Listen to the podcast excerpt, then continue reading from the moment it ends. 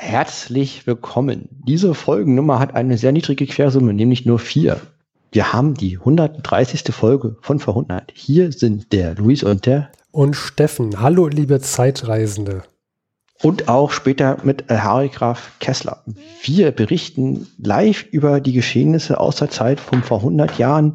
Damit aktuell berichten wir live aus den 20er Jahren. Und ähm, die Folge gliedert sich wie folgt, Steffen. Zunächst haben wir einen Hausmeister-Teil, in dem wir einfach über alles reden, was uns so in den Sinn kommt, begrenzt auf zwei Minuten. Da drin werden wir auch verkünden, wer die letzte, ähm, wer den letzten Elchtest bestanden hat und damit eine vor Zaubertasse. Dann kommen wir zu einem Witzeteil. Luis liest einen Witz von vor 100 Jahren vor. Und dann kommt nach einer kurzen, nach einem kurzen Überblick über Sport und Irland und einen äh, Nansenpass unser Hauptteil, nämlich da sprechen wir über einen sehr wichtigen Menschen, Luis, und das ist Walter Rathenau. Der wurde ermordet und äh, Harry Graf Kessler und auch ich, wir sind beide, also ich bin schon immer Rathenau-Fan. Das ist ein großes Unglück und eine große Schweinerei. Und wir berichten, was passiert ist. Wer, ich, ich, ich, ich berichte, wer war Walter Rathenau, warum ist es wichtig, dass es ihn gab und warum ist es eine so große Schweinerei, dass er umgebracht wurde. Besonders für ihn, es ist immer eine Schweinerei, um ihn besonders. Ähm, dann gab es also eine offizielle Biografie über Walter Rathenau und zwar geschrieben von wem? Den Elch der Elche, Harry Graf Kessler. Wer hätte es gedacht? Also Zufälle gibt's.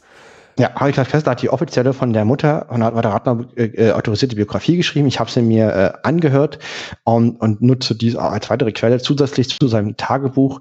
Und ich gehe auch noch auf das besondere Verhältnis der beiden ein, was sie hatte und auch warum äh, Klaus Kessler hier auch sehr, sehr unglücklich ist. Also es kesslert nur so vor Themen heute und am Ende haben wir natürlich auch den letzten Elchtest, um die letzte der offiziellen vor 100 Tassen zu gewinnen. Und wir entlassen euch dann mit einer kurzen Zeitreise Wetterwarnung. Kommen wir zum Hausmeisterteil. Vielleicht eine Sache, diese Folge, das machen wir nicht oft, nehmen wir zum zweiten Mal auf, weil wir der ersten Version sehr unzufrieden waren. Ja, stimmt, das machen wir wirklich nicht sehr oft. Ähm, äh, normalerweise nehmen wir diesen Teil auch immer am Ende auf. Und äh, ich glaube, Luis, wir müssen kein drittes Mal aufnehmen, oder? Nicht, diesmal sind wir zufrieden. Also wir machen mal die 100 Teil zuerst und dann die Einleitung. Wir haben jetzt schon 130 plus Bonusfolgen gemacht. Irgendwie diese Aufteilung macht für uns mehr Sinn, interessanterweise. Dann, Steffen, wer hat die vierte Verhundert-Tasse gewonnen? Äh, ich habe noch gar nicht ausgelost, aber wir hatten ähm, viele Einsendungen und deswegen werfe ich jetzt mal äh, aus. Ich ähm, habe hier einen sehr, sehr vielseitigen Würfel. äh, nicht zu sagen, äh, ich nehme mir meinen Online-Würfel. Damit würfel ich aus und gewonnen hat Britta. Herzlichen Glückwunsch, Britta. Herzlichen Glückwunsch, Britta. Das ist die vierte Verhundert-Tasse. Es gibt nur fünf zu verlosen. Diese Tasse wird nach diesen fünf Tassen so nie wieder zum Verlosen oder über, zum Erwerb geben. Es ist die vorletzte Chance gewesen und Britta hat gewonnen und ähm, sie wurde jetzt schon informiert, als die Folge äh, erschien und wir verlosen in der Folge die letzte Tasse. Bleib bis zum Schluss dabei. Es gibt wieder einen Elchtest. Diesmal dreht er sich um Musik und um das, die Beerdigung von Walter Rathenau. So viel können wir jetzt schon sagen. Und das ist die letzte Tasse, denn für euch hat Steffen gern nicht mehr alle Tassen im Schrank. So ist mindestens mein Eindruck. Ja, da sprichst du wahre Worte. Und es gibt nicht nur eine Gewinnerin bei den Tassen zu feiern, Luis, sondern auch, und das, äh, das hatten wir jetzt noch nicht angesprochen, aber wir verkünden hiermit, Luis, wir haben Geburtstag oder beziehungsweise Geburtstag gehabt. Und zwar der 28. Juni ist vorbei. Unsere Folge 1, ein Sommertreffen, kam am 28. Juni 2014 heraus und behandelte den 28. Juni 1914 das Attentat von ähm, Franz Ferdinand. Also so lange gibt es uns schon, Luis. Und äh, unsere frühen Folgen wie soll man sagen, wir haben damals mit äh, geringen intellektuellen Mitteln sehr geschickt gearbeitet. Ich, ich bin froh, dass wir dann doch ähm, jetzt in den letzten 130 Jahren viele Sachen dann über den Haufen geworfen worden und anders gemacht haben. 130 Folgen meinst du ja. Ich, ähm, wenn, wenn ich von meinem Podcast, oder besser gesagt, oh Gott, äh, Luis, wenn ich von unserem Podcast spreche, dann sage ich immer, hört euch nicht die erste Folge an, sondern fangt äh, hinten an. Richtig, die sind anders. Und ähm, Und das war aber von Anfang an, also das war, möchte ich dazu betonen, aber die Idee auch der ganzen, dass man immer vor 100 Jahren, das heißt, man hat immer das gleiche Thema vor 100 und kann sich dann halt einarbeiten und besser werden, iterativ Design und so. Das war schon die Idee hinter dem ganzen Konzept, was wir hatten. Jetzt nach acht Jahre später haben wir zumindestens äh, ganz andere Folgen als die ersten Folgen. Ja. Der Teil hat funktioniert. Jetzt heißt es immer noch nichts über die Qualität. Das muss natürlich jeder Hörer für sich selber entscheiden. Trotzdem bin ich zufrieden, dass wir da viele neue Ideen und neue Wege gegangen sind. So. Ähm, um das nochmal, also so viel Zeit muss sein, denn ähm, das ist auch die letzte Folge vor der Sommerpause. Genau. Richtig. Ähm, die nächste Folge kommt dann erst am 15. September raus. Und an, diesem Stell, an dieser Stelle möchte ich, auch wenn wir noch eine Tasse nochmal verlosen, also es noch einen Elchtest gibt, möchte ich auch nochmal Dank sagen an alle Zeitreisende, die uns bis hierhin hören. Ähm, ihr schreibt auch immer sehr schöne E-Mails, wenn ihr uns ähm, den Elchtest, äh, die Antworten schickt. Und wir haben auch schon ein paar dabei gehabt, die haben geschrieben, dass sie uns seit 2014, also seit Folge 1 hören. Ähm, das das macht das auch nochmal so einzigartig und besonders und äh, gibt uns auch Mut, äh, hier mit diesem Projekt weiterzumachen. Also vielen Dank nochmal an euch. Weil wir machen den ja im Podcast, weil wir es können. Das ist ein reines Hobbyprojekt in unserer Freizeit, äh, ohne bis auf äh, vereinzelte, sehr dankbar entgegengenommene Spenden quasi haben wir, ähm, machen wir das, wie gesagt, so, weil, wir, weil uns das Spaß macht. Und da freuen wir uns besonders, wenn, wenn andere Menschen diese Freude teilen mit uns. Darum geht es uns. Ja, und äh, Luis, apropos Freude, Witze machen ja auch Freude, habe ich gehört. Ja, und zwar aus der Wiener Zeitbilder und diesmal vom 16.07.1922, also ein Tag nach der Veröffentlichung dieser Folge. Das ging jetzt nicht anders. Normalerweise ist jetzt ein Tag, äh, es ist ein Tag in der Zukunft aus der Sicht des Veröffentlichung dieser Folge. Ähm, habe ich jetzt ah, Zeitreiseparadox. Ah. Ja, okay. Ich komme, ich komme jetzt hier zum Punkt. Und zwar der Titel des Witzes heißt Zurückgeben. Mhm. Ein etwas leichtlebiger Mann sandte seinem ernsten Freunde eine Postkarte folgenden Inhaltes. Wer das Leben als eine Wüste betrachtet, ist sicher ein Kamel. Postwendend erfolgte die Antwort. Also, wer das Leben als grüne Wiese anschaut, ist sicher ein Ochse.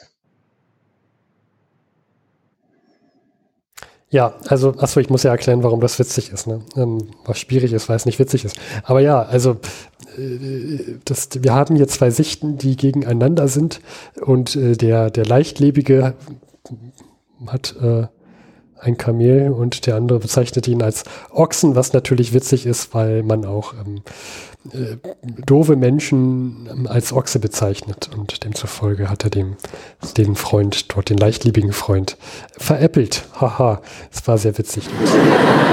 Ja, also Witze von vor 100 Jahren haben ihren eigenen Charme. Mhm. Und den muss ich gleich weiter erzählen, Luis. Ja, also da kannst du in der Pause mit Kollegen kannst du richtig einen Knaller zünden. Irre. Ja, kommen wir zu den Themen von vor 100 Jahren.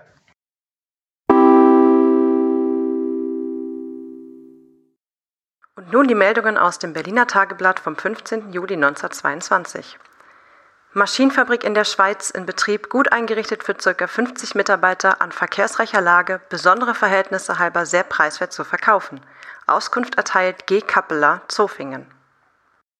100.000 Dollar Preise für Architekten. Die Zeitung The Chicago Tribune wurde am 10. Juni 1847 gegründet. Zur Feier ihres 65-jährigen Jubiläums hat sie beschlossen, für ihren Betrieb ein neues Gebäude zu bauen, welches ein Denkmal unvergleichlicher Schönheit darstellen soll. Dasselbe wird in jeder Hinsicht allen Zeitungsinhabern sämtlicher Länder maßgebend und würdig sein, der größten Zeitung der Welt als Heim zu dienen. Um für dieses Gebäude den bestmöglichen Plan zu erhalten, offeriert die Chicago Tribune 100.000 Dollar Preise für Architekten, welche sich am Wettbewerb beteiligen. Der Wettbewerb ist vollständig frei und international. Jeder Bewerber hat Entwürfe für den westlichen und südlichen Teil sowie die Perspektive von Südwesten aus gesehen zu liefern, ohne dass ihm besondere detaillierte Pläne unterbreitet werden. Die Anmeldungen zum Wettbewerb haben vor dem 1. August 1922 einzutreffen. Die Pläne sollen zwischen diesem Datum und dem 1. November 1922 eingereicht werden. Die Architekten, welche ausführliche Auskunft und Anmeldungsformulare zu erhalten wünschen, belieben sich schriftlich an Colonel MC Comic and Captain Patterson, Verleger und Inhaber der Chicago Tribune, zu wenden. Büro der europäischen Ausgabe der Chicago Tribune Rue Lamartine 5, Paris, Frankreich. Münchner Bier kann nur in München gebraut werden, und zwar nach dem in Bayern seit vielen Jahrhunderten bestehenden Reinheitsgebot lediglich aus Gerstenmalz, Hopfen, Hefe und Wasser. Andere Biere, die fälschlicherweise die Bezeichnung Münchner tragen, weise man als Nachahmungen zurück. Verein Münchner Brauereien e.V. Kommen wir zu den Themen von vor 100 Jahren. Steffen, du hast uns Sportereignisse mitgebracht. Ja, und vor allem als erstes ein rundes Ding, Luis, mit Punkten drauf. Ein Fußball. Denn, ich dachte, ein Mickey Maus, aber gut, ja, Fußball, okay. Äh, ja, ne, mit Mickey Maus Kopf könnte man vielleicht auch Fußball, aber müsste man vor die Ohren, egal. Und vor 100 Jahren hatten die, glaube ich, eher so einen braunen Lederball, aber gut. Mm, ja, das stimmt auch wieder. Luis, kurze Frage. Wer war vor 100 Jahren deutscher Fußballmeister? Keine Ahnung, irgend so ein Traditionsverein. Hamburg, Nürnberg, Köln? Knapp. Ähm, also Köln war nicht dran beteiligt. Es waren ähm, HSV und Nürnberg im Finale, aber keiner von beiden ist deutscher Fußballmeister geworden. Hm, klingt komisch, oder? Ja, also es gab ein Finale und also die, das Finale war schon also der, der Sieger von diesem Spiel wäre dann Meister, oder? Ja, genau. Also vor 100 Jahren gab es Fußballfinale, Finals, ähm, wie man ja heutzutage sagt, um die deutsche Meisterschaft. Und wer sich daran erinnert, weiß, dass letztes Jahr vor 100 Jahren Nürnberg deutscher Fußballmeister wurde und auch in diesem Jahr stand Nürnberg im Finale. Diesmal mit dem HSV, dem Hamburger Sportverein. Nürnberg war Favorit wahrscheinlich. Genau. Und ja, es gab das Spiel in Berlin. Nach 90 Minuten stand es 2 zu 2, weshalb es in die Verlängerung ging. Ähm, Damals gab es noch nicht diese Begrenzung von einer Verlängerung. Heutzutage, also für alle, die nicht so fußballaffin sind, gibt es nach 90 Minuten, in so einem Finale gibt es zweimal Verlängerung von so und so vielen Minuten und wenn dann immer noch kein Sieger ist, gibt es ja Elfmeterschießen. Das äh, Aber wie jetzt? Das heißt, das heißt, also wenn dann kein Tor fällt, spielen die unendlich weiter oder was? Sozusagen. Und das führte dann dazu, dass das sie auch. Ein, das, ich sehe da eine kleine Lücke in diesem äh, Regelmodell. Ja, und das führte im Finale vor 100 Jahren dazu, dass nach 189 Minuten immer noch kein Siegtor da war. Ähm, und denn, ja, alle Spieler körperlich am Ende waren und der Schiri gesagt hat, nee, okay, ich kann auch nicht mehr. Äh, ich ich gebe jetzt auf. Ähm, wir, wir, wir müssen das jetzt hier ohne Sieger abbrechen. Das ist großartig, ja. Steffen. Das ist echt großartig. Ähm, und man muss auch sagen, konsequent. Also ich meine, wer halt da so ein Open-End-Nachspiel sich austrinkt, das muss ja mal passieren. Aber witzig, dass es dann wirklich bei dem Spiel um die deutsche Meisterschaft passieren muss. Ja, und man hat ein Wiederholungsspiel angesetzt. Aber ich möchte noch mal aus dem Berliner Tageblatt hier ein Zitat vorlesen zu diesem besagten Spiel. Dort heißt es, und weiter ging der Kampf, bis nach wieder 53 Minuten der Schiedsrichter Dr. Bauwens ebenso wie die erschöpften Spieler zusammenbrach. Doch erst nach weiteren 18 Minuten entschloss sich dann der wiedertätige Spielleiter, dem inzwischen zur Farce gewordenen Kampfe ein vom Publikum stürmisch verlangtes Ende zu bereiten. Also auch das Publikum hatte keinen Bock mehr. Und so wurde gesagt, dass man in sechs Wochen am 6.8. ein Wiederholungsspiel hat in Leipzig also man hat sogar die Stadt gewechselt. Vielleicht dachte man, das war ein schlechtes Omen. Und dort sollte es aber auch eine Begrenzung geben. Der, also tatsächlich hat man da die Nachspielzeit begrenzt. Aber auch, okay. also man hat daraus gelernt. Aber auch It da, iterativer Design finde ich gut. Iterative ja. Entwicklung, ja. Aber auch da wurde nach einem 1 zu 1 abgebrochen, denn Nürnberg hat relativ hart und sehr, sehr robust gespielt, sodass es wohl mehr, mehrere rote Karten für die Nürnberger Spieler gab. Und als der Schiri dann auch in der Verlängerung gesehen hat, es steht 1 zu 1, es kommt hier, man kommt hier nicht weiter. Und mittlerweile sind 7 zu 11 Spieler drauf, also 7 auf, 7 auf Nürnberger Seite und 11 Aber auf HSV. Was macht denn da Hamburg? Wieso können die gegen sieben Leute hier ein Tor machen? Ja, auch. Die nicht alles Tor gestellt oder was? Ich weiß nicht, auch vor 100 Jahren konnte der HSV schon keine Entscheidungsspiele.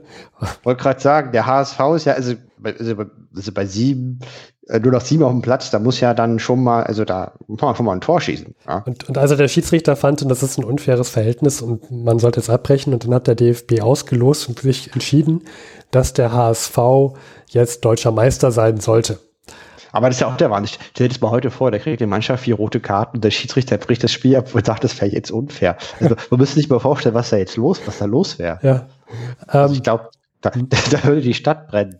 Also wahrscheinlich. Aber was man jetzt mal sagen muss, ist, ähm, ich sagte gerade, der DFB hat entschieden, der HSV wird deutscher Meister und ich habe aber vorhin gesagt, es gibt keinen deutschen Meister.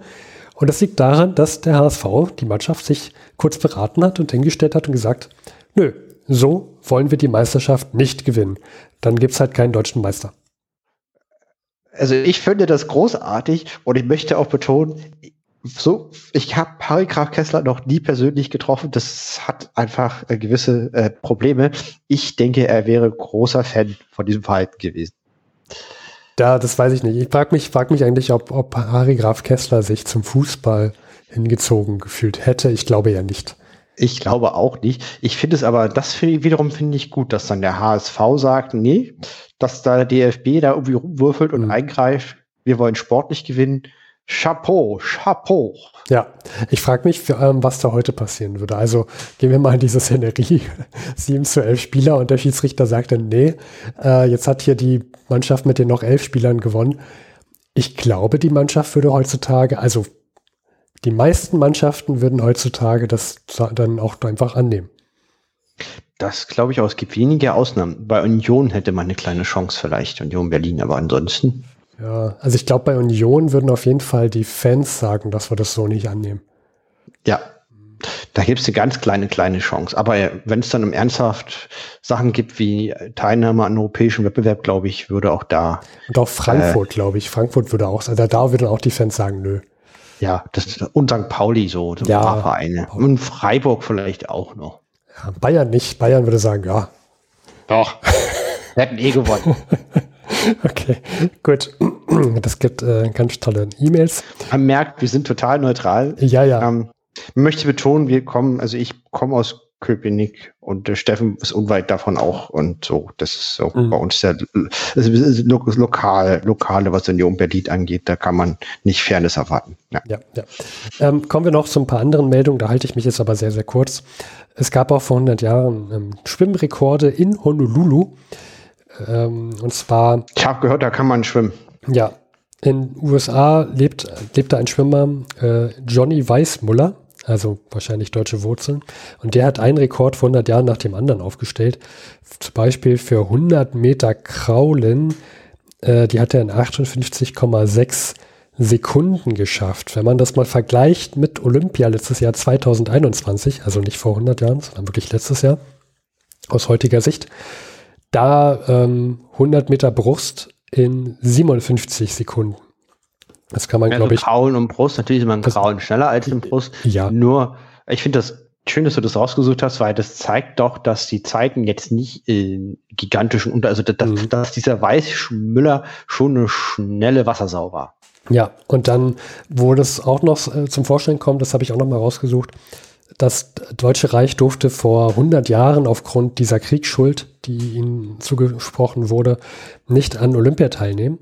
Weshalb dann man auf die Idee kam, na, dann machen wir doch so deutsche Meisterschaften. Deswegen gab es dann auch eine Leichtathletik-Meisterschaft im Deutschen Reich vor 100 Jahren. Das kann man sich so vorstellen. Also ich finde, es ist sogar relativ ähnlich zu den Finals. Also wer es verfolgt hat, es gab in Berlin ja die sogenannten Finals. Es waren noch mehrere ähm, ja, Meisterschaften, die da gekürt wurden, auch im Leichtathletik. Und so war das auch vor 100 Jahren. Und da gab es zum Beispiel einen Rekord, mit dem der deutsche Meister den Titel gewann, 100 Meter in. Und das war doch auch eine Gegenveranstaltung zur Olympia, weil das Deutsche Reich nicht eingeladen war. Auch ja, das sagte richtig? ich ja gerade, genau. Genau, genau. Entschuldigung. Ja, sorry. Ähm, und zwar äh, Hubert Huben lief mit Rückenwind, wird hier gesagt, 100 Meter in 10,3 Sekunden. Und da dachte ich mir, okay, ja, das, das klingt schnell. Aber das was, ist auch schnell. Ja, aber was, was ist denn das so? Also wie schnell ist denn das, wenn man da mal so auf heute guckt? Dann dachte ich mal, ich gucke doch mal einfach. Wer so. Aber wie schnell war Usain Bolt? Äh, das kann ich gleich raussuchen, aber viel, also Usain Bolt ist ja schon Schnee von gestern. Ich ähm, muss ja sagen, dass ich ein Fan mittlerweile bin von äh, Gina Lückenkämper. Äh, dies ist eine Athletin, die auch sehr, sehr schnell rennen kann in Deutsch, Deutschland. Und die hat äh, den Meistertitel auch gewonnen dieses Jahr in diesen besagten Finals und ist die 100 Meter in 10,99 Sekunden gelaufen. Also nochmal, vor 100 Jahren mit Rückenwind 10,3 Sekunden. Als Mann, ne? Als Mann, heute Tina Lückenkämper 10,99 Sekunden. Als Frau. Als Frau. Und ähm, das männliche Pendant heute Owen Ansa oder ich, mit dem habe ich mich ehrlich gesagt noch nicht beschäftigt, 10,09 Sekunden. Also der, selbst der ist angeblich langsamer gelaufen als vor 100 Jahren um 0,6 also um 0,06 Sekunden. Und ja, so viel zu dem Sport. Das war aber, also das, vielen Dank, das ist also, die vor 100 Jahren sind ganz schön schnell geschwommen oder gerannt. Josein äh, Bolt kann ich auch noch mal raussuchen. Mhm. In Berlin hat er die 100 Meter in 9,6 Sekunden äh, zurückgelegt. Also Wahnsinn. Absoluter Wahnsinn. Gut, ja, also so viel zum Sport. Ähm, das war jetzt, das waren jetzt die erfreulichen Nachrichten und wir kommen jetzt zu weniger erfreulichen Nachrichten, dann nochmal zu etwas erfreulicheren und dann, dann äh, wird es ernst. Genau. Steffen, du bringst uns jetzt auf die grüne Insel nach Irland. Genau. Wir machen es kurz. Ähm, wir hatten schon vor ein paar Folgen über Irland wie immer wieder mal gesprochen. Und jetzt gibt es vor 100 Jahren äh, große Unruhen in Irland. Das liegt daran, dass dort die Regierung neu gewählt wurde und derjenige, der ehemals Präsident war, diese Wahlen nicht akzeptieren kann. Hintergrund, es gab Ende letzten Jahres gab es eine Konferenz, bei der sich der britische Premier zusammengesetzt hat mit Vertretern von Irland. Und wenn, wenn, wenn du dich zurückerinnerst, Luis, da gab es ja diesen Norden in Irland, der sich stark zu Großbritannien zugehörig fühlt. Und dann gibt es aber den Süden von Irland, die ähm, sich da nicht zugehörig fühlen und die möchten lieber eine, eine ganz irische Republik haben. Und der Norden soll bitte auch zu dieser Republik gehören. Genau, man muss dazu auch sagen, dass Irland jahrhundertelang komplett zu äh, England gehörte. Das war auch vor 100 Jahren der Fall. Also Irland war komplett ein Teil Englands hm. politisch. Es gab kein, keine Republik Irland wie heute und kein Nordirland. Und jetzt ist halt die Frage, gibt es ein Südirland, gibt es ein unabhängiges Südirland, gibt es eine autonome Teil in Süd Südirland, mhm. gibt es ein ganz komplett freies Irland aus, aus, Irland, aus irischer Sicht gegen England das ist jetzt das, was gerade am Brodeln ist. Das ja? genau. Und deswegen gab es im Dezember letzten Jahres diese Konferenz, bei der es gibt damals einen irischen Präsidenten, Valera heißt er, und der war nicht zufrieden damit, wie diese Verhandlungen liefen und ist deswegen abgereist von dieser Konferenz, weshalb seine Vertreter weitergemacht haben. Griffiths und Collins. Und man einigte sich mit dem britischen Premier darauf, weiterhin offiziell im Herrschaftsbereich zu liegen, aber eine Teilung zu haben in Nordirland und Irland. Und Irland soll weiterhin, wie gesagt, in diesem Herrschaftsbereich liegen, soll sich dem König treu verbunden fühlen, also so einen Schwurakt ähm, führen, soll aber dafür Autonomie erhalten in gewissen Rahmen. Also so ähnlich also, wie, wie ähm, ähnlich wie Südafrika. So, ne? Also genau, so eine Art Freistaat, ne? also mhm. eine Teilautonomie. Genau. Politisch, außenpolitisch wird es weiter vertreten von, von aus England und gehört weiter zum Vereinigten Königreich. Daraufhin also ein Kompromiss, wo beide Seiten verlieren. Genau.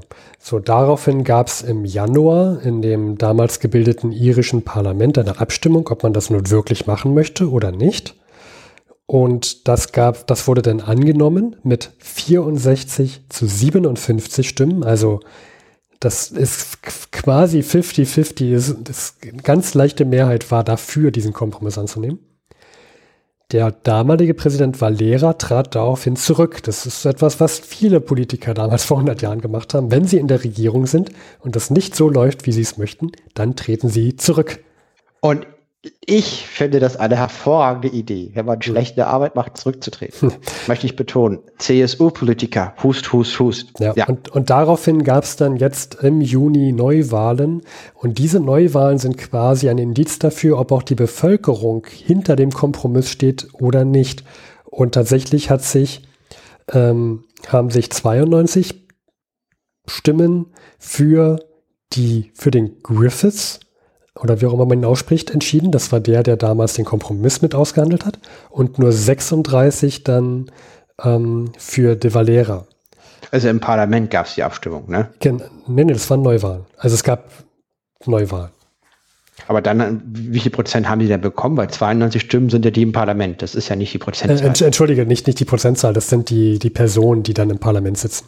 Korrekt. Mhm. Das heißt, wir sagen, es gab eine klare Mehrheit ja. für die Politiker, die diesen Kompromiss mit der englischen Krone ausgehandelt haben. Das heißt, die irische Bevölkerung ihrer Gesamtheit hat mit einer nicht großen, aber doch mit einer eindeutigen Mehrheit dafür gestimmt, diesen dreckigen Kompromiss zu wählen, dass man sagt, Südirland ja. ist teilautonom, Nordirland ist komplett Teil von England, macht auch Sinn, da leben Protestanten und die sind sehr oft der Meinung, dass sie lieber Engländer wären als Iren. Oh. Und jetzt gibt es ja immer noch diesen Valera, der ehemals Präsident war, jetzt nicht mehr ist, weil das Volk so entschieden hat. Und der aber diesen Kompromiss sehr, sehr schlecht findet. Und weil der möchte noch mehr, der will ja ein freies Irland. Genau. Richtig? Und, genau, und der, der auch die IAA mit auf seiner Seite hat und nun zum Bürgerkrieg quasi, also zum Bürgerkrieg aufruft. Und ja, deswegen gibt es jetzt vor 100 Jahren in Irland ähm, blutige Auseinandersetzungen innerhalb des irischen Volkes. Ähm, auf der einen Seite die Regierungsanhänger der neuen Regierung und auf der anderen Seite dann die, die sich dagegen stellen. Also quasi die einen, die den Kompromiss umsetzen wollen, für den es auch eine klare Mehrheit gibt. Mhm. Und die, die keinen Kompromiss wollen, sondern ein unabhängiges Irland.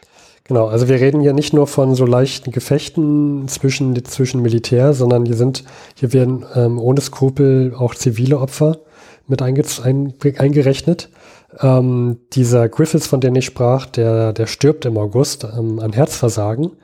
Ähm, daraufhin wird sein Vertreter, äh, also wird dann der neue Präsident und der wird, der ist quasi nur maximal zehn Tage im Amt, weil er da nieder, niedergeschossen wird auf, auf der Straße. Er liefert sich ein Gefecht. Ähm, er scheut nicht davor, mit, mitzukämpfen, wird am Kopf getroffen, äh, und, und stirbt dann. Der, ist, ist, der war sehr, sehr beliebt in der Bevölkerung. Der Collins heißt er. 31 Jahre alt wurde er nur. Und so geht's halt weiter. Also es ist äh, tra eine Tragödie nach der anderen, die da gerade in Irland vor 100 Jahren passiert. Ähm, sehr schade. Das heißt, die, die den Kompromiss ausgehandelt werden, die werden erschossen von der IAA. So war das, ne? So kann man, das kann man, ja, kann man sagen, genau. Also das ist Und auch etwas, was wir im Deutschen Reich ja vor 100 Jahren sehen. Dazu kommen wir aber gleich noch. Richtig. Also die, das heißt, die IRA also richtet ihren bewaffneten Kampf, was schon schlimm genug ist, nicht nur gegen die Engländer, sondern auch gegen ihre eigenen Leute, die äh, kompromissbereit sind. Genau. Ja, da kann, kann man eigentlich nur fliehen, was uns schon direkt zum nächsten Thema führt. Und zwar möchte ich gerne nochmal mit dir, Luis, über den Nansenpass sprechen. Ja. Ähm, nochmal sage ich, weil wir darüber schon in Folge 125 gesprochen haben, falls du dich zurückerinnern kannst. Da ging es, ja? Nein, muss ich ehrlich zugeben. Ähm, da ging es darum, dass im, im, großen Russland gerade eine enorme Hungerskatastrophe ist. Mhm. Und der Völkerbund spricht darüber und wird tatsächlich tätig. Das war das erste Mal, dass der Völkerbund ähm, auch eine Katastrophe sieht, erkennt, darüber spricht und Taten folgen lässt. Er, der Völkerbund schickt daraufhin einen gewissen Fridtjof Nansen nach Russland. Das war der, der ähm, schon etwas in die Jahre gekommene Arktisforscher, der auch Grönland zu Fuß mal ähm, durchquerte. Das war die Phase, wo vor allen Dingen in der Ukraine Millionen von Russen äh, verhungert sind Holodomor wird das genannt. Das ist auch heute noch in Erinnerung des ukrainischen Volkes und wird jetzt oft im aktuellen Angriffskrieg aus Russland ähm, auf ukrainischen Seite genannt, dass die Russen eine lange Geschichte der Unterdrückung des ukrainischen Volkes schon immer gehabt hätten, aus ihrer Sicht. Nur mal so als Anmerkung, als verzweigt zum heutigen aktuellen Geschehen. Und da war der Nansen und hat sich das als Vertreter des Völkerbündes, oder? Ähm, ja, also genau, er wurde beauftragt, die Hungers Hungerskatastrophe dort zu bekämpfen. Ähm, das Problem ist auch, dass wir ja 1917 diese Revolution in Russland hatten, mhm. woraufhin ein Bürgerkrieg ja ähm, aufkam. und es demzufolge sehr, sehr viele Flüchtlinge gibt und auch Menschen, die keinen Pass haben zurzeit vor 100 Jahren. Die sind staatenlos sein ist grausam. Dann genau. hast du halt keinen Staat, der, wenn du irgendwo bist, der dich rausholt, der dich rettet, der einen Flieger stellt oder vor 100 Jahren eine Kutsche. Keiner fühlt sich für dich zuständig.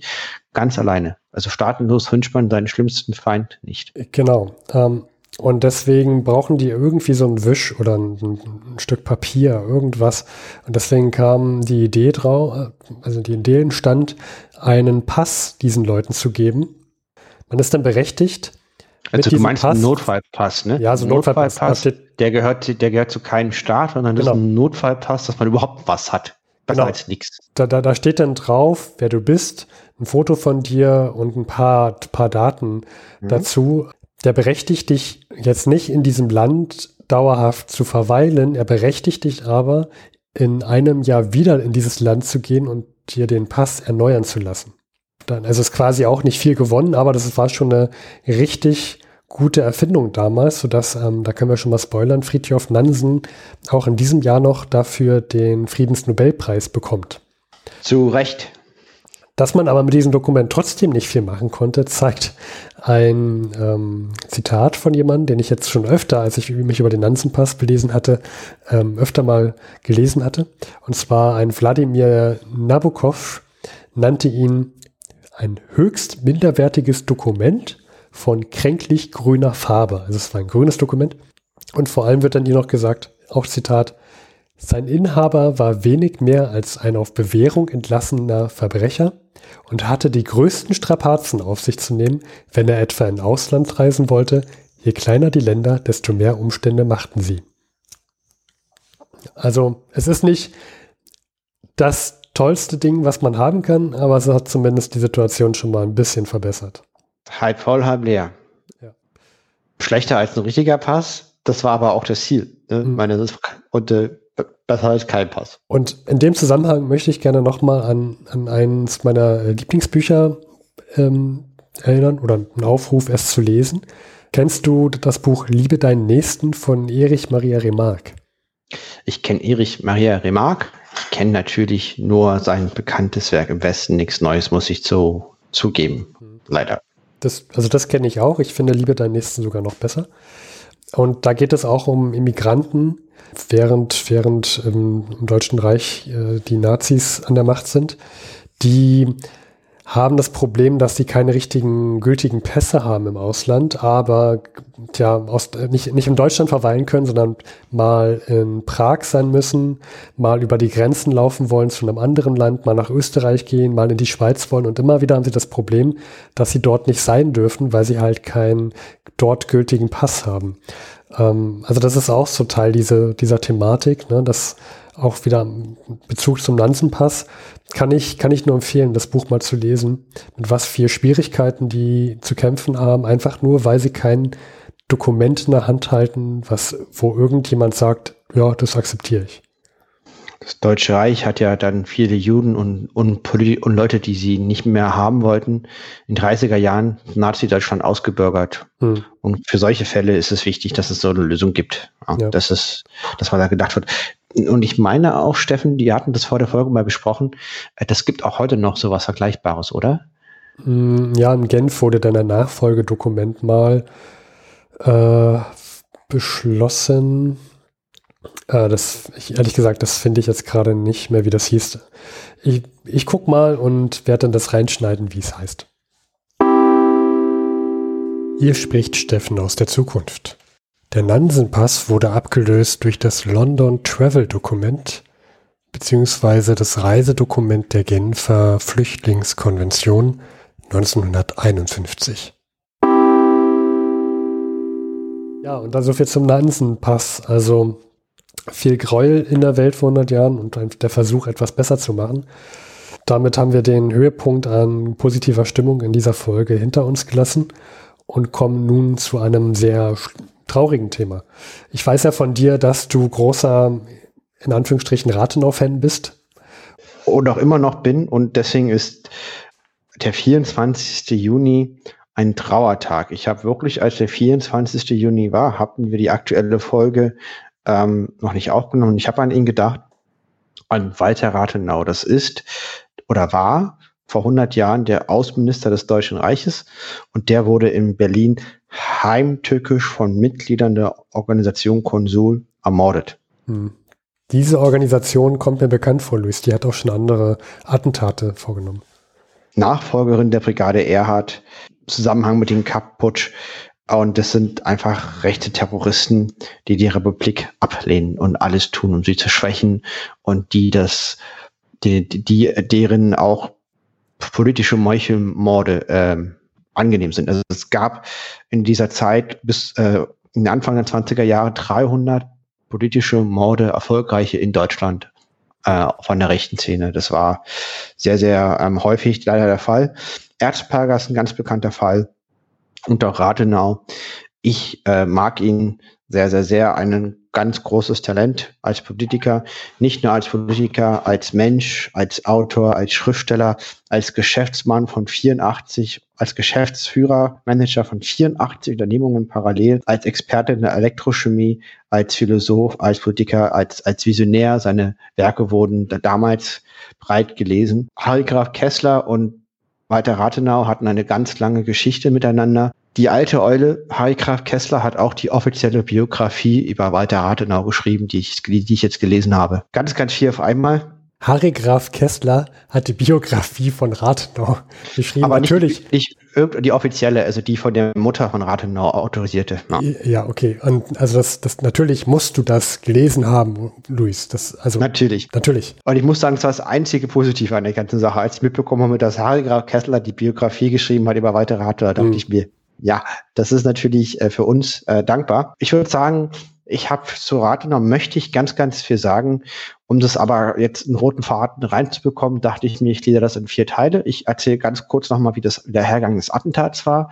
Dann ähm, wollte ich die Biografie äh, zusammenfassen. Da habe ich, äh, das habe ich jetzt im Urlaub, ich war im Urlaub im Mittelmeerraum und habe ähm, immer schön in meiner Hängematte äh, Hörbuch Harry Graf Kessler angehört und habe mir dazu zwei Mindmaps gebaut und um das Buch nochmal die wichtigsten Punkte aus meiner Sicht wiederzugeben aus dem Leben und Werk von Walter Rathenau, was das für ein Mensch war, der jetzt umgebracht wurde, leider und ein ganz großer Verlust war. dann hat natürlich die alte Eule in seinem Tagebuch auch nochmal was dazu zu sagen, was wie er damals die Situation empfunden hat, mhm. als er umgebracht wurde. Und zum Schluss möchte ich nochmal auch das besondere Verhältnis zwischen diesen beiden äh, großen Geistern eingehen. Also da hast du gar mächtige vier Brocken. Ja, und äh, also Graf Kessler steht auch, ähm, also der, der, der Elch betritt auch die Bühne und es hat unterlaufene Auge, ist zutiefst bedrückt und traurig ja. und ähm, ist in Trauer, ist in Schock und äh, fürchtet die Zukunft und ähm, hat äh, Walter Rathenau auch als gleichwertig anerkannt. Und wer Harry Graf Kessler kennt, weiß, dass das ähm, was Besonderes ist, ja. dass er jemand respektiert. Das passiert nicht so häufig. Vielleicht ganz kurz äh, zum Attentat selber. Also der Attentat selber, also ähm, das war so, ähm, Walter Rathenau hat mit Hugo Stündes, das war auch, das war der größte, bekannteste Industrieller der damaligen Zeit, am 23. Juni noch ein Gespräch geführt ähm, mit, mit Vertretern der amerikanischen Botschaft mhm. und die beiden haben sich gestritten, weil weil beide waren Großindustrielle und kannten sich sehr gut aus in der Thematik. Es ging natürlich um die Frage der Reparation, wie damals üblich. Und die haben bis nachts um vier noch im Hotel weitergestritten miteinander. Und dann ist äh, Walter Rathenau nach, nach seine Villa gefahren, weil natürlich als Manager 84 Unternehmen war er natürlich gut betucht und ist dann leicht verspätet um 10 bis 11 Uhr äh, hat er, ist er von seinem Chauffeur dann in das Auswärtige Amt gefahren worden und der hatte ein offenes Cabrio. Es war ein Wagen älterer Bauart und der hatte nicht mal ein Sonnenverdeck, weil es war 24. Juni, es war äh, sehr, sehr heiß. Das heißt, er saß komplett alleine offen. Mhm. Äh, Walter Rather hatte auch keine Familie, keine Frau, keine Kinder.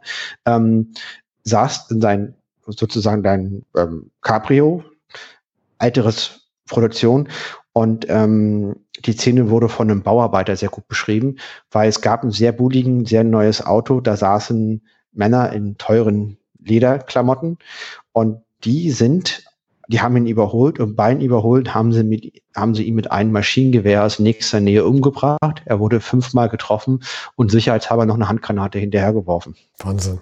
Also mit was für, mit was für Gewalt da so ein Mensch aus dem Leben gerissen wird, ja. 24 Jahre alter Jurastudent Erwin Kern und der 26 Jahre alte Ingenieur Hermann Fischer. Ja. Und die hatten noch, die hatten noch Helfer, die wurden später auch gefasst. Einige von denen sind gestorben. Und dazu kommen wir dann später, wurden von der Polizei erschossen und im Prozess konnte nicht ermittelt werden, woher die die Geldmittel dafür hatten. Es ist äh, jedenfalls ganz klar nachgewiesen, dass die rechte Politik massiv gegen Walter Rathenau gehetzt hat. Da kommen wir auch noch zu, wenn ich dann die Person beschreibe, ähm, warum, weshalb, wieso. Äh, unter anderem war er jüdisch, dann war er halt auch schlau, gebildet und hatte gute Argumente, ähm, Vertreter der Erfüllungspolitik und wurde wie Erzberger besonders gehasst von den Rechten und dann haben sich diese äh, manipulierten jüngeren Ex-Soldaten entschlossen zur Tat zu treten.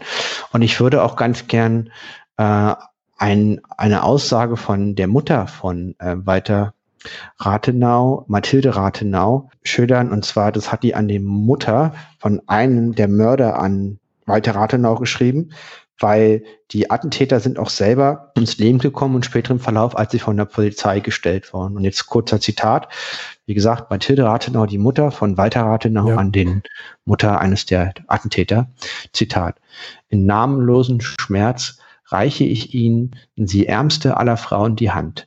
Sagen Sie Ihrem Sohn, dass ich im Namen und Geist des Ermordeten ihm verzeihe wie Gott ihm verzeihen möge, wenn er vor der irdischen Gerechtigkeit ein volles, offenes Bekenntnis ablegt und vor der göttlichen bereut. Hätte er meinen Sohn gekannt, den edelsten Menschen, den die Erde trug, so hätte er eher die Mordwaffe auf sich selbst gerichtet als auf ihn. Möge diese Worte ihrer Seele Frieden geben. Das klingt sehr sympathisch. Ja, und auch ähm, schwierig für mich, weil das ist ein Mörder gewesen, Sicherlich wurde er manipuliert, verblendet von der rechten Hetze und hat daran geglaubt, was Gutes zu tun. Nur der, die waren ja weit in den 20ern, die müssen zur Verantwortung gezogen werden. Und ähm, ein leider erfolgreiches Attentat. Wir haben das ja heute auch. Es gibt ja Statistiken, dass rechte Attentate oder rechte Verbrechen wesentlich zahlreicher sind und blutiger sind als die Linken. Und äh, Walter Lübcke war ein bekannter Fall in der heutigen Zeit, wo oder ähm, das sind ähnliche Fälle, die es leider immer noch gibt. Das Thema ist immer noch aktuell. Ja, und mir ist es auch zu ähm, einfach zu sagen, dass es, dass es gebildet, nicht so gebildete Leute sein. Also das, ich finde, Bildung gerade hat nichts damit zu tun, ob man jemanden äh, tötet oder nicht. Vor allem die Leute vor 100 Jahren, die den so gewaltsam aus dem Leben gerissen haben, äh, waren Studenten. Also die müssen, ja. die, die, das waren keine dummen Menschen, das waren gebildete Menschen, die, die überredet wurden, sicherlich aufgrund der, auch der Hetze, jetzt hier eine, eine Handgranate und mehreren Schüssen den Menschen zu töten. Und jeder, der zum Mord aufruft, und die haben damals ganz klar zum Mord an Walter Rathenau aufgerufen, umbringen, umbringen, umbringen, das und dann kann man sich sicherlich denken, welche Tierart mit Juden und alles und sowas und so weiter. Ich will das jetzt nicht wiedergeben. Wer sowas sagt, der hat Blut an den Händen. Ja, ja natürlich, eindeutig. Und das waren alles Leute im Bundestag, äh, im damaligen Reichstag. Das waren Leute, die konnten, dass sie wussten, was sie taten. Und sie haben es mit Absicht getan. Ja. Wird auch in dem Buch sehr, sehr gut beschrieben, dass zum Beispiel, also Walter Rathenau, der, der, vielleicht kommen wir ganz kurz, wäre das okay, wenn wir zu den Menschen übergehen, der dahinter steckt? Ja, gern. Erzähl mir mehr. Also ich finde ihn sehr, sehr faszinierend. Also es ähm, ist eine sehr, sehr vielseitige Persönlichkeit mit äh, auch dunklen Seiten. Ja. Ähm, der mit unfassbar vielen Talenten äh, nach Harry Kessler einer von einer Million. Ähm, leider, wie gesagt, auch einer von den 300, die politisch umgebracht wurden zu damaligen Zeiten der Weimarer Republik. Er war ein sparsamer Mensch, rebellisch, dominant, ein Ur-Berliner. Er hat in seiner Jugend einen Selbstmord versucht. Er hasste jede Form von Abhängigkeit, und das, deswegen hat er auch keine Familie gehabt. So ist die von meiner Quellenlage die Aussage. Mhm. Über seine Jugend sagte er nicht in Not aufgewachsen, aber in Sorgen. Und er hatte eine jüdische Herkunft. Seine Eltern waren jüdisch, bürgerlich, preußisch. Sein Vater Emil Rathenau war ein self-made Großindustrieller. Also der hat einen, der ist, der hat sich selber reich gemacht. Der war schon wohlhabend, aber selber reich gemacht, hat die AEG gegründet, die Leitung, die später weiter Rathenau übernommen hat. Und die, und der, sein Vater wurde reich, weil er, der war auf einer Messe und hat von Edison die Glühbirne vorgeführt bekommen und er fand das so überzeugend, dass er selbst direkt auf der Messe die europäischen Patentrechte für die Glühbirne erworben hat und so wurde dann die AEG groß. Das ist die. Okay, also Erfindung erkannt und die Tragweite richtig erkannt und sofort zugeschlagen. Ja. Hm. Und ähm, ähm ja. Wenn ich dich kurz unterbrechen kann äh, oder darf. Äh, Gerne. du meintest, der hatte auch einen Selbstmordversuch in seiner Jugend hinter sich. Weißt du da genaueres, woran das lag? Also warum er das hatte? Nee, das wurde, es wurde nur, es wurde von Heilkraft Kessler in der Biografie nur genannt und nicht weiter ausgeführt. Okay, ja, okay. Das war in der Phase, dass er rebellisch war. Er hatte keine großen, guten Noten und konnte sich schlecht in die Gesellschaft einfügen. Okay. Und dieses, und der hatte dann die jüdische äh, Herkunft, ne, war also selber Jude und er hatte Zeit seines Lebens abgelehnt, äh, zum Christentum zu konvertieren, was ihn vieles einfacher gemacht hat. Ja. Und er, und das ist dieses, dieses, diese, seine jüdische Herkunft, das ist ein ganz ambivalentes Thema hier auch. Also er selber sagt halt, dass die deutschen Juden ein, ein Volk wären wie die Bayern oder die Sachsen, sozusagen ein die deutschen Juden, dass sie mhm. halt zu den Deutschland gehören würden und halt wie die Sachsen eine, eine, eine eigene Identität noch dazu hätten. Und er hat oft sich über Juden interessanterweise sehr kritisch geäußert. Er, er hielt Juden für Furchtmenschen, ähm, die oft einen unproduktiven Verstande hätten und die oft eine Sklavenhaltung an den Tag legen würden. Mhm. Und stand oft, äh, hat sich dem Preußentum Tum sehr zugehörig gefühlt und wäre, wollte da immer anerkannt werden.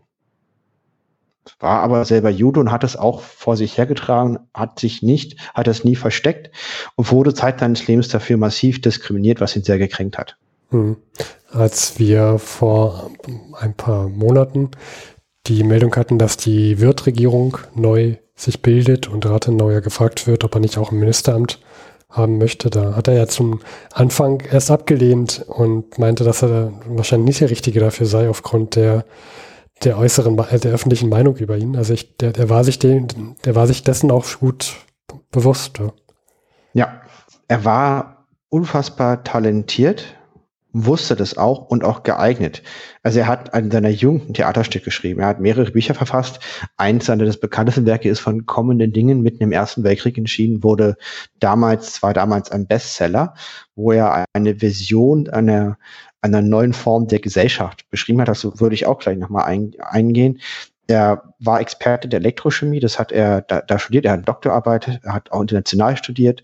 Wie gesagt, Manager von 84 verschiedenen Unternehmen parallel, Unternehmungen parallel und auch noch Buchautor, also sehr, sehr produktiv, konnte äh, drei Sprachen verhandlungssicher, also, also mit zusätzlich zu Deutsch, also äh. Englisch, Französisch mhm. und äh, Italienisch, äh, war Philosoph und ähm, eben auch Politiker dazu. Und äh, als zum Beispiel in der Weimarer Nationalversammlung er als Präsident vorgeschlagen würde, ähm, parallel zu Hindenburg, haben die Versammelten gelacht, weil er halt ein Jude ist. Und das hat ihn zum Beispiel sehr, sehr gekränkt. Hm.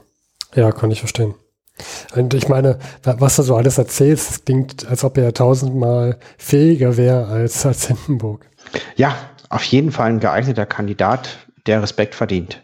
Und das wurde ihm verwehrt. Im Deutschen Kaiserreich waren hohe Staatsamte für Juden nicht möglich. Und da war er sehr gekränkt.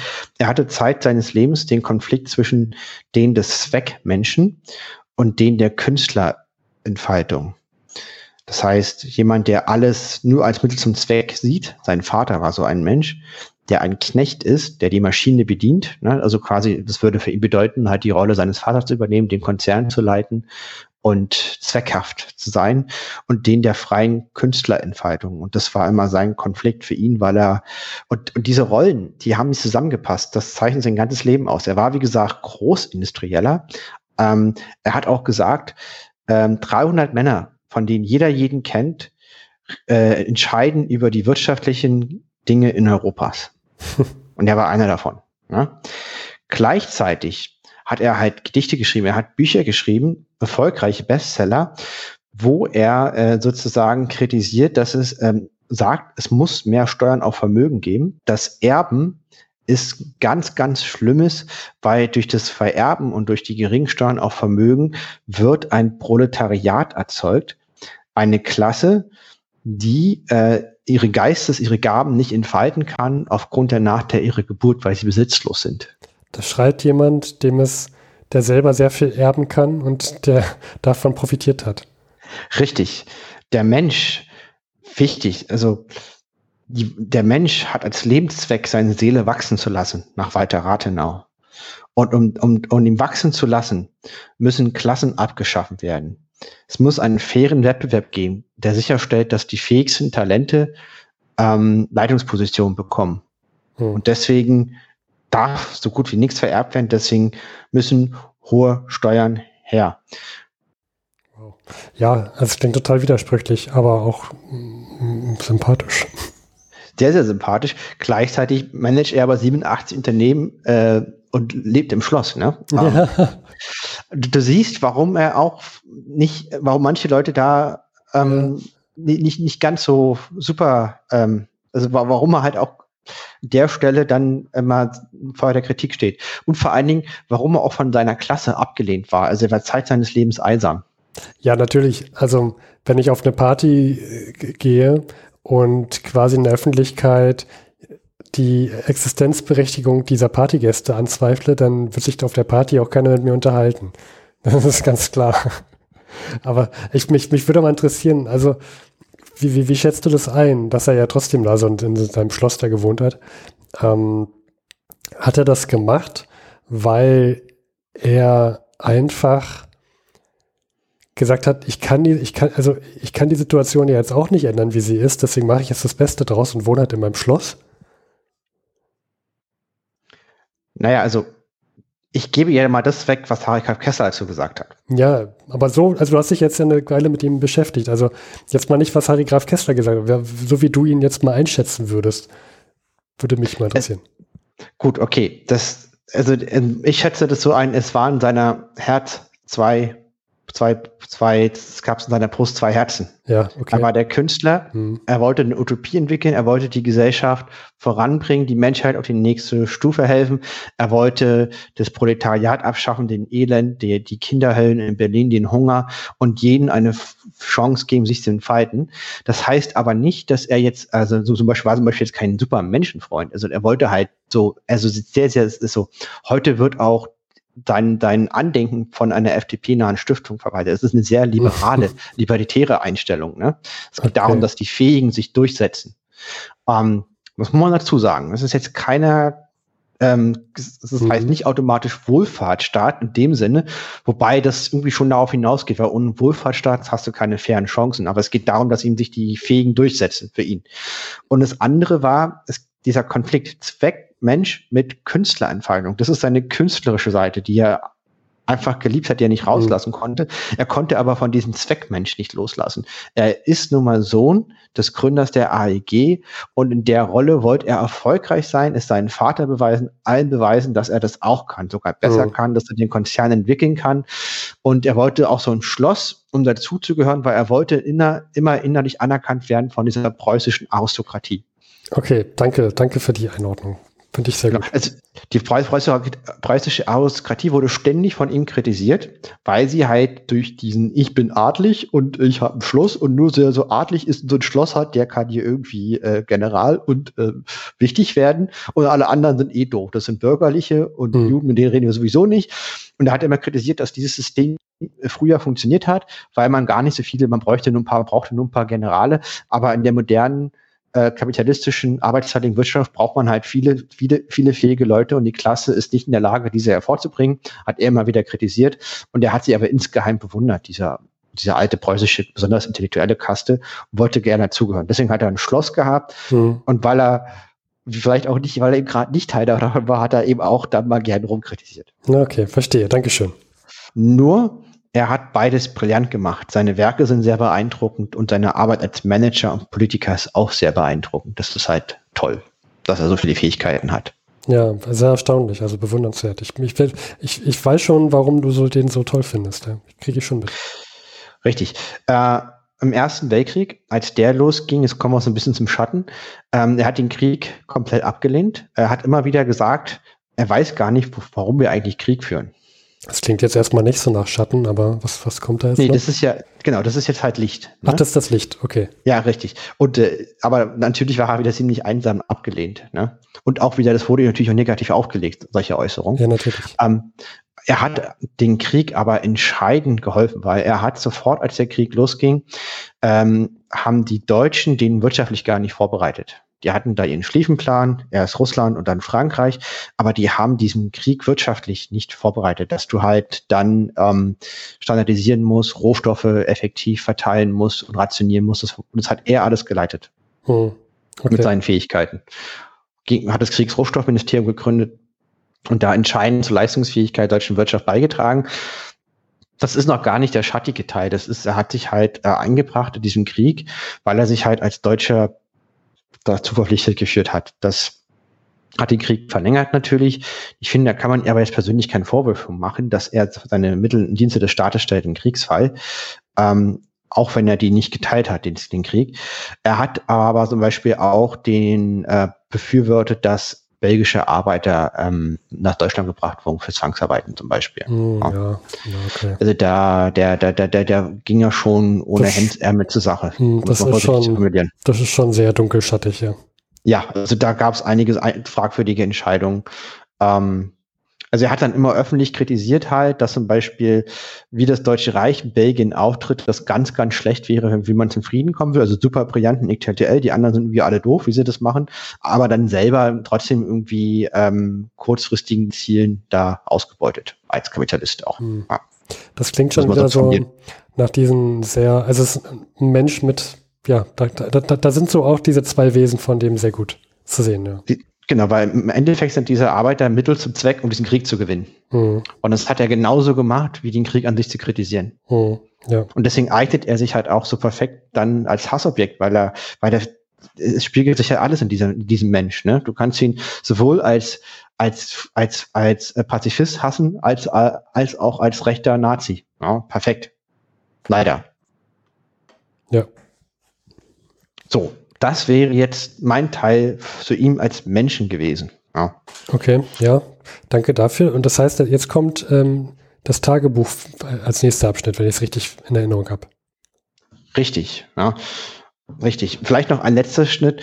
Ähm, er hat in der Außenpolitik in Deutschland sehr, sehr viel bewirkt. Also er war entscheidend an diesem Friedensvertrag mit Russland äh, beteiligt mit Rapollo, der diesen einheitlichen Machtblock, das, den das Deutsche Reich nach dem Krieg gegen sich war, was Russland, England, Frankreich, USA war, aufgesprengt hat und wieder das Deutsche Reich als Partner überhaupt auf die Bühne gehoben hat, dass man mit denen überhaupt anfängt zu reden. Da war er entscheidend daran beteiligt, trotz seiner kurzen Amtszeit. Er hat auch äh, zum Beispiel in Genua sehr überzeugt, weil er halt parallel in drei Sprachen, Italienisch, Deutsch, äh, nee, vier, Italienisch, Deutsch, Englisch, Französisch, äh, Fragen beantwortet hat und halt fähig war, gut vorbereitet war. Ähm, mhm.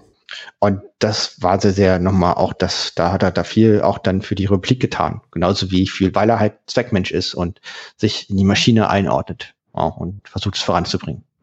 Ja, das klingt auch nach jemandem, da hätte ich auch, also wäre ich da vor Ort gewesen, hätte das mitbekommen, da wäre ich äh, sabbernd am Boden gelegen. Ja, also man, ne, das, das, das so, und jetzt vielleicht, genau wie du gesagt hast, jetzt kommen wir zu diesem dritten Teil. Äh, erst war ja das Attentat, dann die Person und jetzt, äh, was hat Harry Graf Kessler gesagt? Ja. Der echte Elche, ja.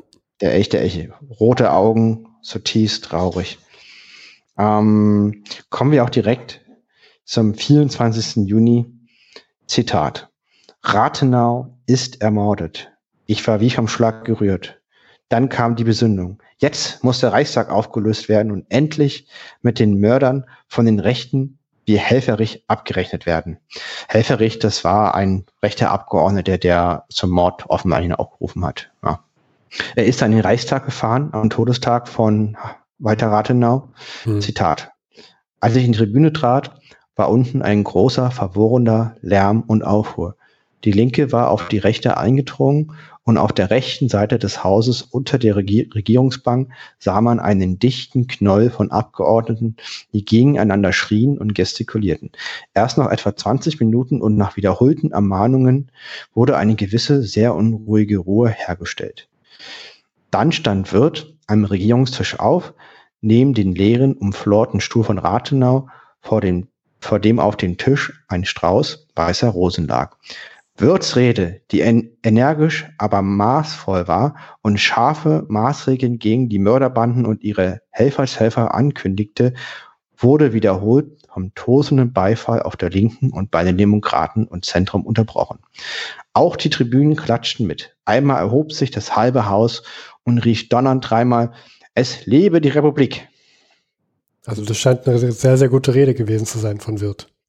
Ja, das wird auch von Harika Kessler betont, dass es eine gute Rede war. Er, er hat ja Wirth immer als Säufer dargestellt und da war er dann doch irgendwie begeistert. Ja. Die von Heilgraf Kessler vorgeschlagene Auflösung des Reichstags passiert nicht. Ich meine, er hat das in sein Tagebuch mit sich selber vorgeschlagen. Er, sagt, er schreibt aber nochmal später, warum das äh, von anderen Leuten nicht gemacht wurde, weil die Angst hatten vor einem Bürgerkrieg. Ja, ich meine, sehen wir mal nach Irland zurzeit. Ne? Das, ist zwar, das sind zwar andere Voraussetzungen, aber auch da wurde eine Neuwahl nicht anerkannt und es kam zum Bürgerkrieg. Also ja, es ist durchaus realistisch gewesen vor 100 Jahren, das Szenario. Ja, hier nochmal seine, ja, das, da stimme ich dir auch zu, das, das, das, das, ist, das ist ein guter Grund, sowas nicht zu tun. Eigentlich der einzige Grund, ehrlich gesagt. Einzige gute, finde ich. Zitat. Das allgemeine Gefühl ist, dass die Ermordung Rathenaus tiefer wirken und schwere Folgen haben wird als die Ermordung Erzbergers, weil Rathenau eine reine und sympathische Persönlichkeit und eine höhere, unersetzliche geistige Kraft war. Das Rachegefühl erhebt sich wieder so stark oder noch stärker wie nach der Ermordung des Erzherzogs Franz Ferdinand. Ein neuer Abschnitt der deutschen Geschichte beginnt mit dieser Mordtat oder sollte doch mit ihr beginnen. Das klingt, das ist auch gefährlich, was er jetzt sagt. Also wir wissen, Franz Ferdinands Tod war letztendlich Auslöser für den Weltkrieg. Und wenn er jetzt sagt, das ist auf der gleichen Ebene, das klingt gefährlich. Das, dem möchte ich zustimmen. Absolut. Am nächsten Tag, vormittags Massendemonstration im Lustgarten, 25. Juni. 200.000 Menschen. Wie viel? 200.000 Menschen im Lustgarten. Wow, das, also, das äh, das sind sehr, sehr viele Menschen für den Lustgarten. Definitiv. Und er ist wieder in den Reichstag gefahren und beschreibt die Szene, wie jetzt Wirth nochmal eine Rede hält. Zitat. Da stand der aktuelle Reichskanzler. Da stand Wirth auf. Wie es schien, nur zu einer kurzen Bemerkung, obwohl das Haus leer sei. Oder gerade deshalb, wolle er den Augenblick benutzen, um etwas nachzuholen, was er gestern nicht in gebührender Weise habe ausführen können. Und dann begann er, während sich das Haus füllte, mit warmen Worten des Nachruhs und der Trauer über Rathenau und stieg dann auch zu einer Rede, die umso gewaltiger wirkte, je ungezwungener und unvorbereiteter sie schien. Schließlich hatte er 60 Prozent des dicht gefüllten Hauses auf den Beinen und gegen die Rechte gewendet, die blass und schwieg, da saß wie auf einer Anklagebank. Ich habe dem Menschen Unrecht getan. Er ist doch jemand. Sagt dann Harry Graf Kessler. Das ist eine Auszeichnung von Harry Graf Kessler. Richtig, er ist dann um 4 Uhr zu seiner, zu, sein, zu seiner, in den Grünewald gefahren, zu seiner Villa, um sich von ihm zu verabschieden. Äh, und da lag zu Rathenaus Villa meinst du jetzt? Genau, zu Rathenaus Villa. Der lag im offenen Sarg im Studierzimmer. Äh, Kopf nach rechts zurückgebogen, friedlicher Ausdruck. Der untere zerschmetterte Teil war bedeckt von einem Taschentuch. Blumen, Blumen, Blumen lagen auf der Brust. Er hat noch rote und weiße Rosen hinzugefügt, Harry Kraft Kessler. Er war allein mit ihm im Zimmer. Es herrschte große Stille und äh, er empfand das Ganze als eine unmessbare Tragödie. Zitat. Eine Linie, je gebrochen, die irgendwohin ins Nix Berechenbare führte und nun die Wirklichkeit werden wird.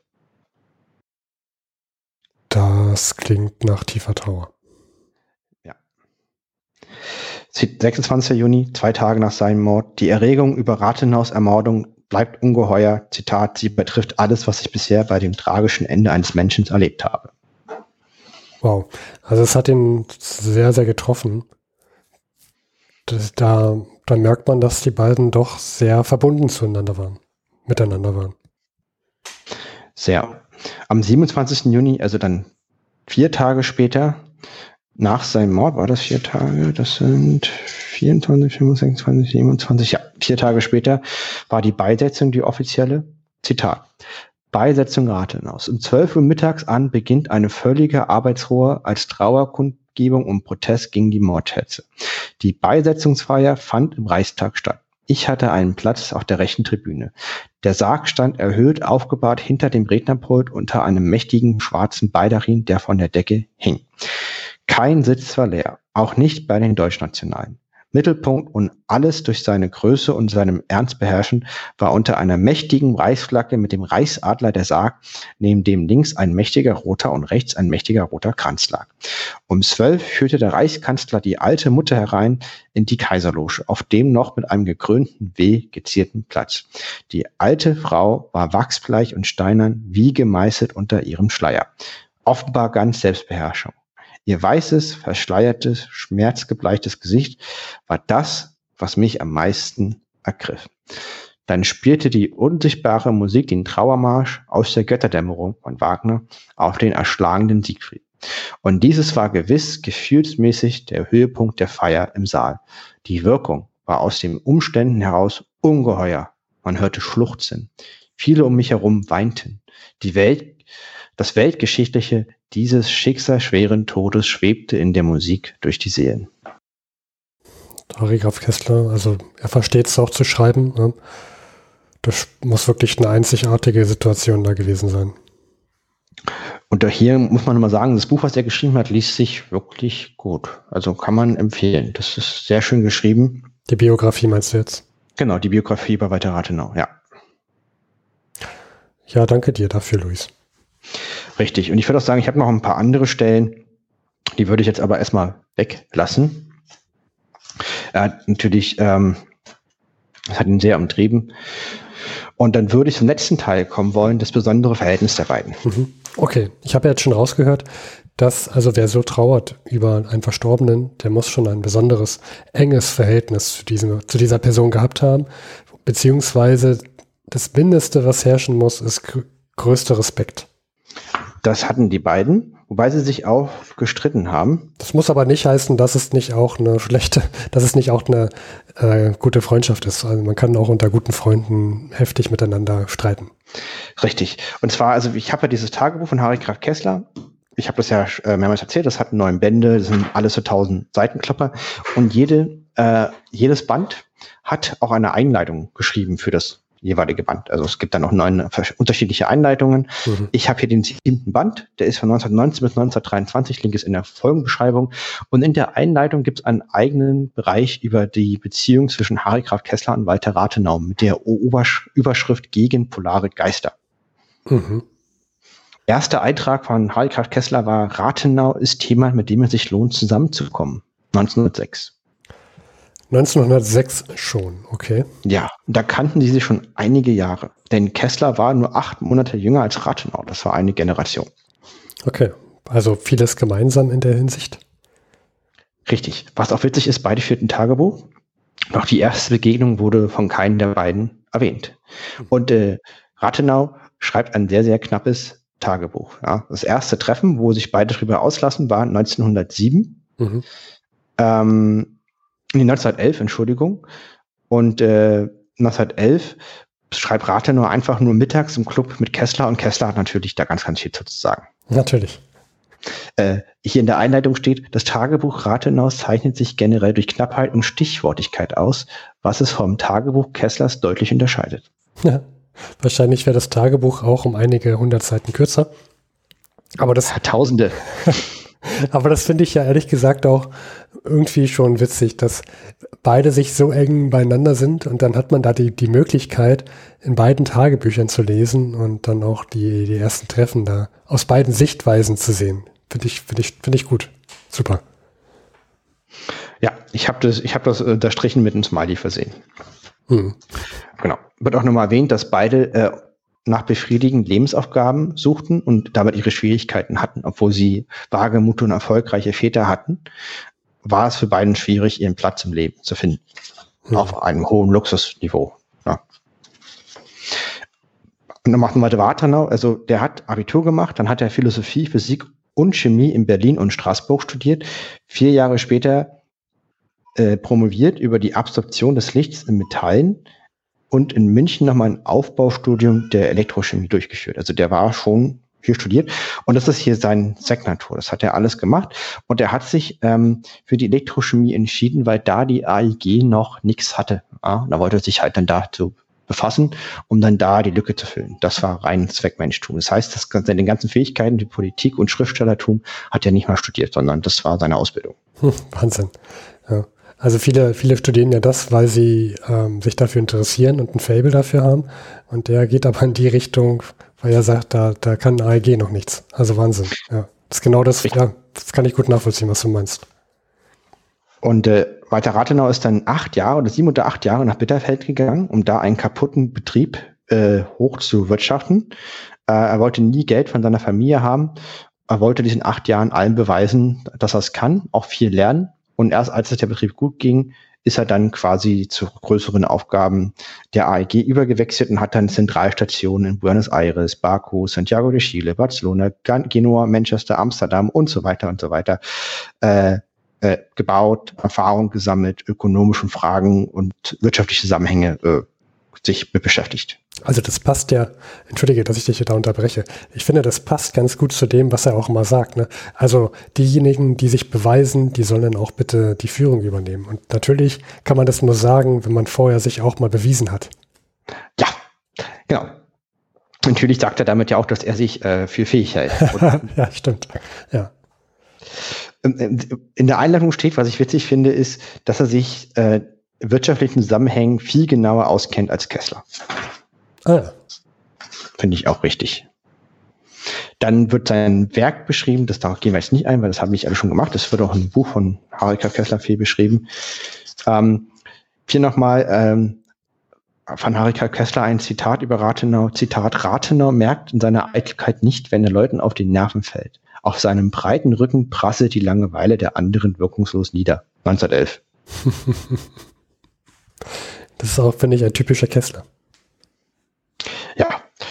Und ähm, die kannten sich also schon sehr, sehr lange.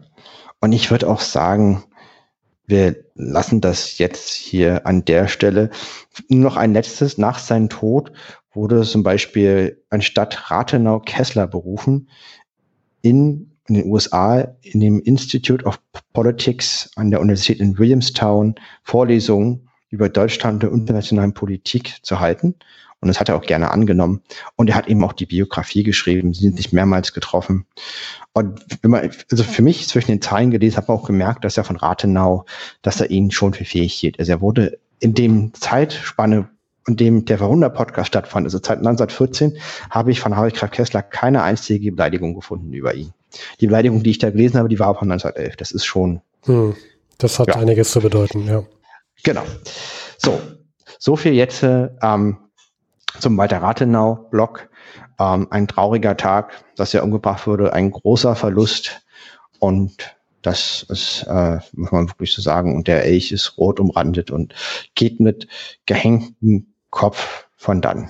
Ja, vielen Dank äh, dafür, Luis, dass du uns da so die, den Menschen Rathenau hier auch nochmal näher gebracht hast. Ich muss sagen, dass ich da auch eine Bildungslücke hatte und nach dem, was du so erzählt hast, habe ich jetzt nochmal eine deutlich höhere Meinung von ihm. Ähm, das macht, finde ich, den Mord auch nochmal, natürlich ist er auch tragisch, aber ich finde nochmal umso bedeutender und umso tragischer. Vielen Dank dafür. Ja.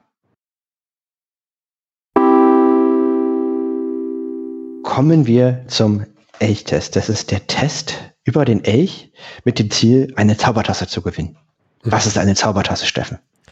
Oh, das ist jetzt gemeint, weil sonst sagst du das immer. Also eine Zaubertasse ist eine Tasse, die, wenn man in sie etwas Heißes hineingibt, dann färbt sie sich und es erscheint das offizielle Verhundert-Logo. Es gibt nur fünf Tassen, die wir verlosen. Vier davon sind schon verlost worden.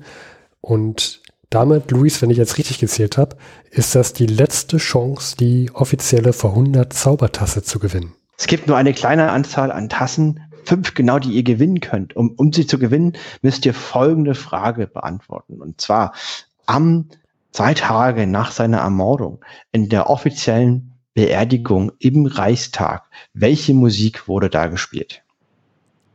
Reicht, Luis, was soll man da antworten? Reicht der Komponist?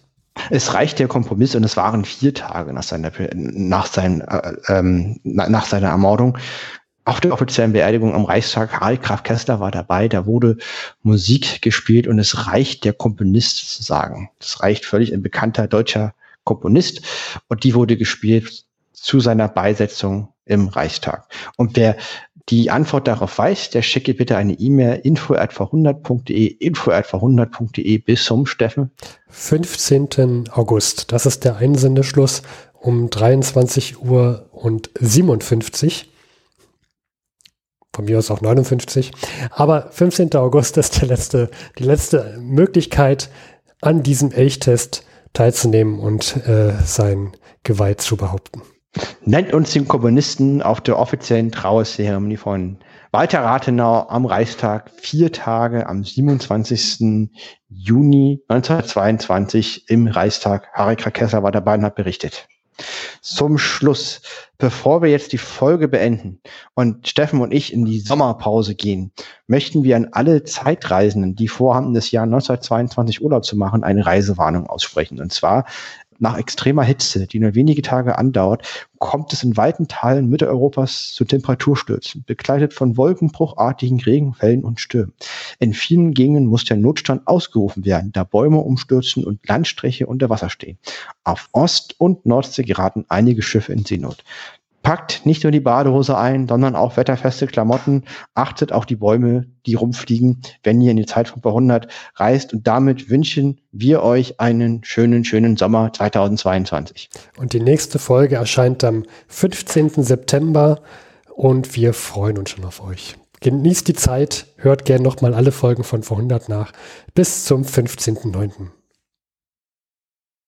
Liebe Zeitreisende, vielen Dank fürs Zuhören. Das war's auch schon wieder mit der Folge. Gedanken könnt ihr gerne in Form eines Kommentars auf unserer Seite teilen, vor100.de. Dort erfahrt ihr auch, wie ihr uns unterstützen könnt. Vielen Dank.